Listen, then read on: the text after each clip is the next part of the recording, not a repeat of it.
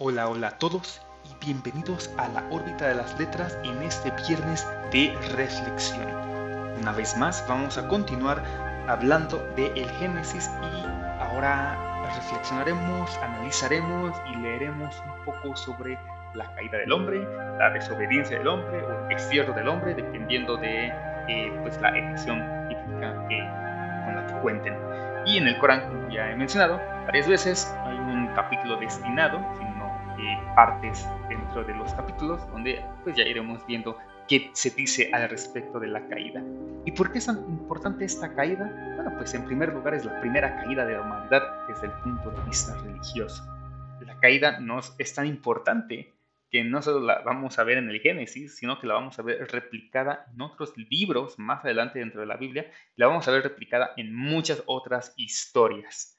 Tanto así que, que ya se ha vuelto algo o un patrón en el que se le denomina como el mito adámico, del cual pues hablaré más adelante. Pues bien, ¿de qué trata esta, esta caída, esta desobediencia, este destierro? ¿Qué, qué es? ¿Por qué, ¿Por qué nos acecha eh, desde tiempos inmemoriales? Bueno, pues vamos a leer el que dice eh, la desobediencia del hombre. Pero la serpiente era astuta, más que todos los animales del campo que Jehová Dios había hecho cual dijo a la mujer, con que Dios os ha dicho, no, no comáis de todo árbol del huerto. Y la mujer respondió a la serpiente, del fruto de los árboles del huerto podemos comer, pero del fruto del árbol que está en medio del huerto, dijo Dios, no comeréis de él, ni lo tocaréis, para que no muráis. Entonces la serpiente dijo a la mujer, no moriréis, sino que sabe Dios que el día que comáis de él serán abiertos vuestros ojos y seréis como Dios, sabiendo el bien y el mal. Vio la mujer que el árbol era bueno para comer, que era agradable a los ojos, y árbol codiciable para alcanzar la sabiduría, y tomó de su fruto y comió, y dio también a su marido, el cual comió así como ella. Entonces fueron abiertos los ojos de ambos, y conocieron que estaban desnudos. Entonces cosieron hojas de higuera y se hicieron delantales, y oyeron la voz de Jehová Dios que se paseaba en el huerto, la aire del día, y el hombre y su mujer se escondieron de la presencia de Jehová Dios entre los árboles del huerto. Mas Jehová Dios llamó al hombre y le dijo, ¿Dónde estás tú? Y le respondió, Oí tu voz en el huerto y tuve miedo, porque estaba desnudo y me escondí. Y Dios le dijo, ¿quién te enseñó que estabas desnudo? ¿Has comido del árbol del que yo te mandé no comieses? Y el hombre respondió, La mujer que me diste por compañera me dio del árbol y yo comí. Entonces Jehová Dios dijo a la mujer, ¿qué es lo que has hecho? Y dijo la mujer, la serpiente me engañó y comí. Y Jehová Dios dijo a la serpiente, Por cuanto esto hiciste, maldita serás entre todas las bestias, y entre todos los animales del campo, sobre tu pecho andarás, y polvo comerás todos los días de tu vida. Y pondré enemistad entre ti y la mujer. A la mujer dijo, multiplicaré en gran manera los dolores en tus preñeces. Y al hombre dijo, por cuanto obedeciste a la voz de tu mujer y comiste del árbol de que te mandé diciendo, no comerás de él, maldita será la tierra por tu causa, con dolor comerás de ella todos los días de tu vida. Pues bien, eh, ya no eh, andaré un poco más en lo que dice, eh, realmente se vuelve un poco más sivo el castigo que se le, pues, se, le da a, ambos. Pero evidentemente termina con que Dios echó al hombre del Edén. Entonces, y dice, echó pues fuera al hombre y puso al oriente del huerto de Edén querubines y una espada encendida que se revolvía por todos lados para guardar el camino del árbol de la vida. Bueno, pues qué repentina fue la caída, qué rápido... Eh, bueno, realmente no sabemos cuánto tiempo estuvieron Adán y Eva en, el Edén y cuánto tiempo pasó antes de que consumieran el, alimento, pero eso no es importante en, en esto, el tiempo no nos importa. Lo que nos importa es ver qué ocurre después y qué implicaciones tiene eh, este evento. Bueno, dice la serpiente, ¿no? La menciona así en, la Biblia. Y vamos a ver eh, más adelante que en el Corán no la menciona como la Biblia, sino vamos a hablar una vez más del demonio Iblis, eh, que es el que lo, los tienta. Pero bueno, aquí se hace mención una serpiente. Tal vez no sea una serpiente como tal, tal vez sea algún otro del reptil o sea algún otro ah, animal. Mm, yo no creo exactamente que sea eh, la serpiente, el animal que haya realmente provocado esta, esta discordia y esta, esta caída, eh, yo siento más que es una, una metáfora al respecto.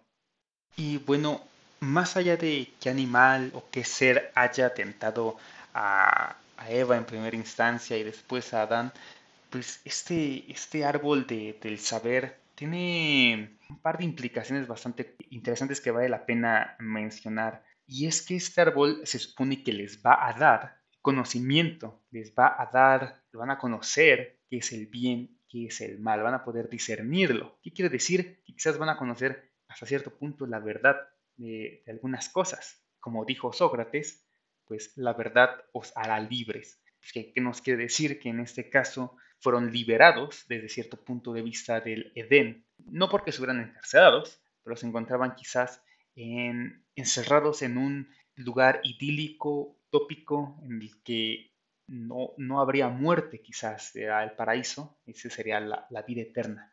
Y a partir de ahí son expulsados y ahora tienen que trabajar duro o arduamente y además pues se vuelven mortales. Por otro lado, también nos preguntamos por qué cometieron, por qué hicieron lo que hicieron, ¿no? ¿Qué los motivó a, ser tentados? Y existe y dentro del mito adámico y, ya también otras escuelas psicológicas dice que el hecho de que haya una prohibición es lo que genera también un deseo. No quiere decir que es probable que si no hubiera abierto la prohibición, nunca hubiera habido esa tentación por querer eh, consumir tal alimento.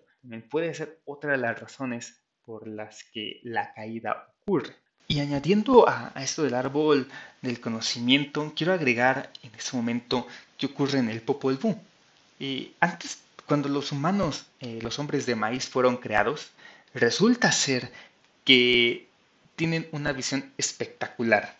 Y, cuando digo espectacular es que podían verlo todo, básicamente. Eso se puede ver en el capítulo 2 de la tercera parte del Popol Vuh, en el que dice que fueron dotados de inteligencia, vieron y al punto se extendió su vista. Alcanzaron a ver, alcanzaron a conocer todo lo que en el mundo. Cuando miraban, al instante veían a su alrededor y contemplaban en torno a ellos la bóveda del cielo y la faz redonda de la tierra. Grande era su sabiduría, pero los creadores, bueno, el creador y el formador, pues no estaban contentos con esto, ya que habían creado a otro dios, como los dioses. Entonces vieron que no estaba bien lo que decían sus criaturas. Por lo tanto, refrenaron un poco sus deseos. Entonces echaron un vaho sobre los ojos, los cuales se empañaron como cuando se sopla sobre la luna de un espejo. Los ojos se velaron y solo pudieron ver lo que estaba cerca. Solo esto era claro para ellos. Aquí nos encontramos con un caso opuesto. Aquí eh, estos hombres creados lo sabían pues todo, por así decirlo, tenían conocimiento de todo y se les retiró ese conocimiento. En el caso contrario de, las, eh, de la literatura judeocristiana, el hombre inició eh, no sabiendo, inició pues obediendo a Dios y luego le dio ese conocimiento. Luego quiero este, retomar esa parte en la que dice por tanto, dejará el hombre a su padre y a su madre y se unirá a su mujer y serán una sola carne. Eso también tiene mucho que ver con, esta caída. En este caso, Adán y Eva dejan a su padre, al Dios Padre lo, dejan y se unen en conjunto y pues van a la tierra. Tal vez no sea un destierro, sino tal vez sea lo que tenía que haber sido. Algo, eh, no algo malo, sino algo correcto. Pero, pues, ¿qué nos dice el Corán al respecto? Vamos a verlo. Bueno, pues en el Corán vamos a ver que dice, dice, dijimos, oh Adán, habita con tu esposa en el paraíso y comed cuanto deseéis de, lo que hay en él, pero no os acerquéis a este árbol, pues de hacerlo os contaréis entre los injustos. Dijimos, oh Adán, este demonio es un enemigo para ti y para tu esposa, que no os haga expulsar del paraíso, pues serás un desdichado. Pero el demonio le sedujo diciéndole, Oh Adán, ¿quieres que te indique el árbol del que si comes serás inmortal y tendrás un reino eterno? Y cuando ambos comieron del árbol, quedaron desnudos y comenzaron a cubrirse con hojas del paraíso. Por cierto que Adán desobedeció a su Señor y cometió un pecado. También dice, entonces Adán y Eva imploraron arrepentidos, Señor nuestro, hemos sido injustos con nosotros mismos. Si no nos perdonas y nos tienes misericordia, nos contaremos entre los perdedores y le fueron inspiradas a Adán unas palabras de su Señor, y él le absolvió. pues Él es indulgente y misericordioso. Él es quien acepta el arrepentimiento de sus siervos y perdona sus pecados, y está bien enterado de cuanto hacéis. Luego dijo, o dijimos, descended de Él. Cuando sea que os llegue de mí un guía, quienes sigan mi guía no temerán ni se entristecerán. Y quienes no crean y desmientan mis signos serán los condenados al fuego donde morarán eternamente. Descended, seréis enemigos unos de otros, dijo Alá, y en la tierra encontraréis una morada y deleite por un tiempo. Pues bien, esto es eh, algunas de las, mm, de las palabras que dicta y que se les se dictan a Mahoma sobre la caída del hombre y pues resultan un poco más hasta cierto punto reconfortantes, pero al mismo tiempo generan cierto miedo. Eh, Primero que nada, aquí vemos a, un Adán que es tentado por, el demonio, pero que también se arrepiente e implora perdón. Y Dios, al ser misericordioso e indulgente, lo termina perdonando.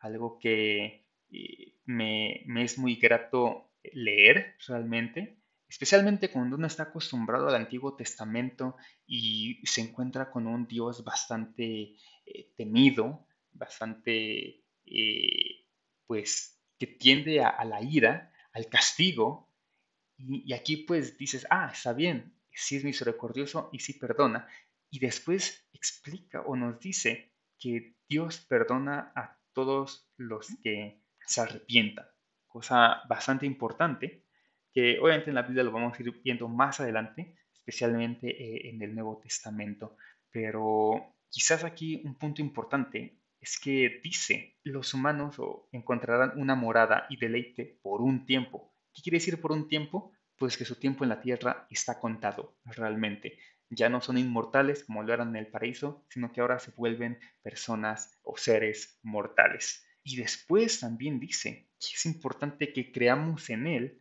de lo contrario, eh, los humanos morarán en el fuego eternamente. Creo que es la primera vez que se habla sobre un infierno como tal, en la Biblia no se menciona eh, explícitamente, realmente, y es eh, principalmente Dante Alighieri en su obra La Divina Comedia, cuando ya se convierte en infierno como en algo canónico, por así decirlo. Pero, pues creo que hasta cierto punto eh, esto es lo que no me gusta tanto de, esta, de, este par de, de religiones. existe un castigo y un premio, pero también siento que es una especie de eh, psicología conductista o conductual, en la que eh, a los humanos se les va a premiar por buenas acciones y se les va a castigar por sus malas acciones. Obviamente eh, esto fue escrito hace ya varios siglos y quizás la forma en que a, los humanos se les podía convencer de pues portarse bien pues era mediante la, la psicología de premio y castigo quizás a lo largo del tiempo, y por eso vamos a ver más adelante en el Nuevo Testamento, ya los castigos ya, eh, por así decirlo, dejan de existir hasta cierto punto, y ya se convierte más bien en la idea de, querer hacer el bien por eh, decisión propia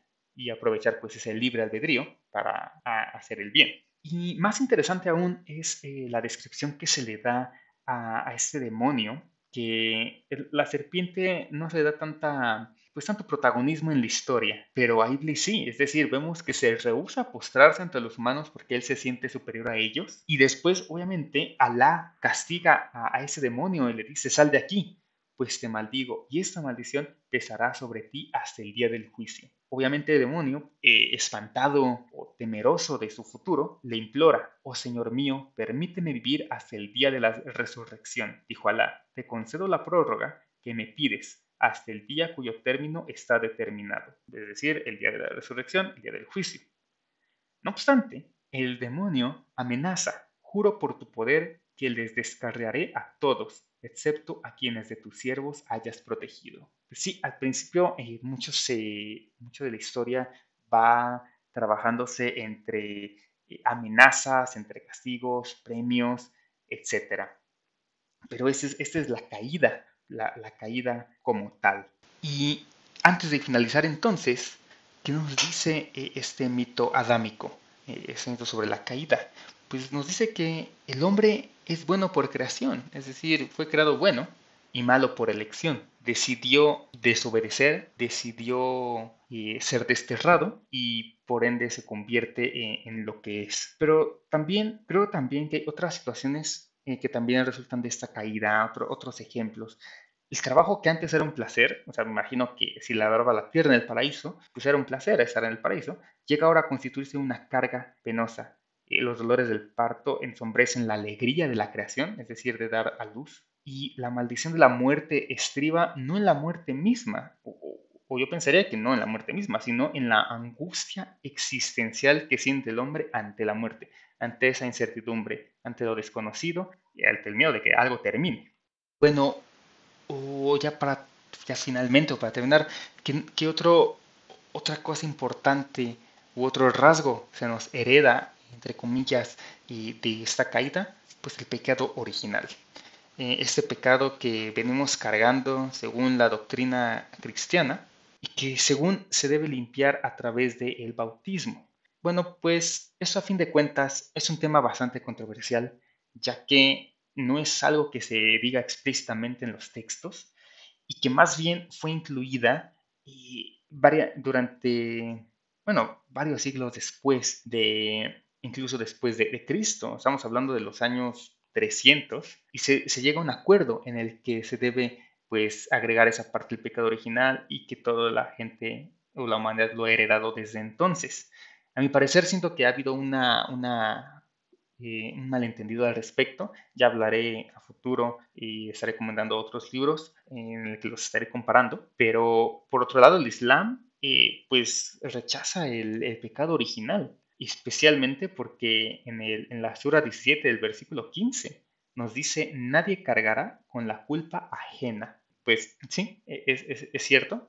Eh, quizás no haya un pecado original, quizás lo haya, no lo sabremos, pero a mi parecer no, no debería seguir existiendo, a mi parecer. Y finalmente, no ahondaré más al respecto, pero el Corán hace, hace un llamado muy curioso que espero hayan eh, escuchado. Dice, cuando sea que os llegue de mí un guía, quienes sigan mi guía no temerán ni se entristecerán. Con esta frase me despido de este viernes de reflexión Espero que tengan una buena tarde, un buen día o una buena noche. Hasta la próxima.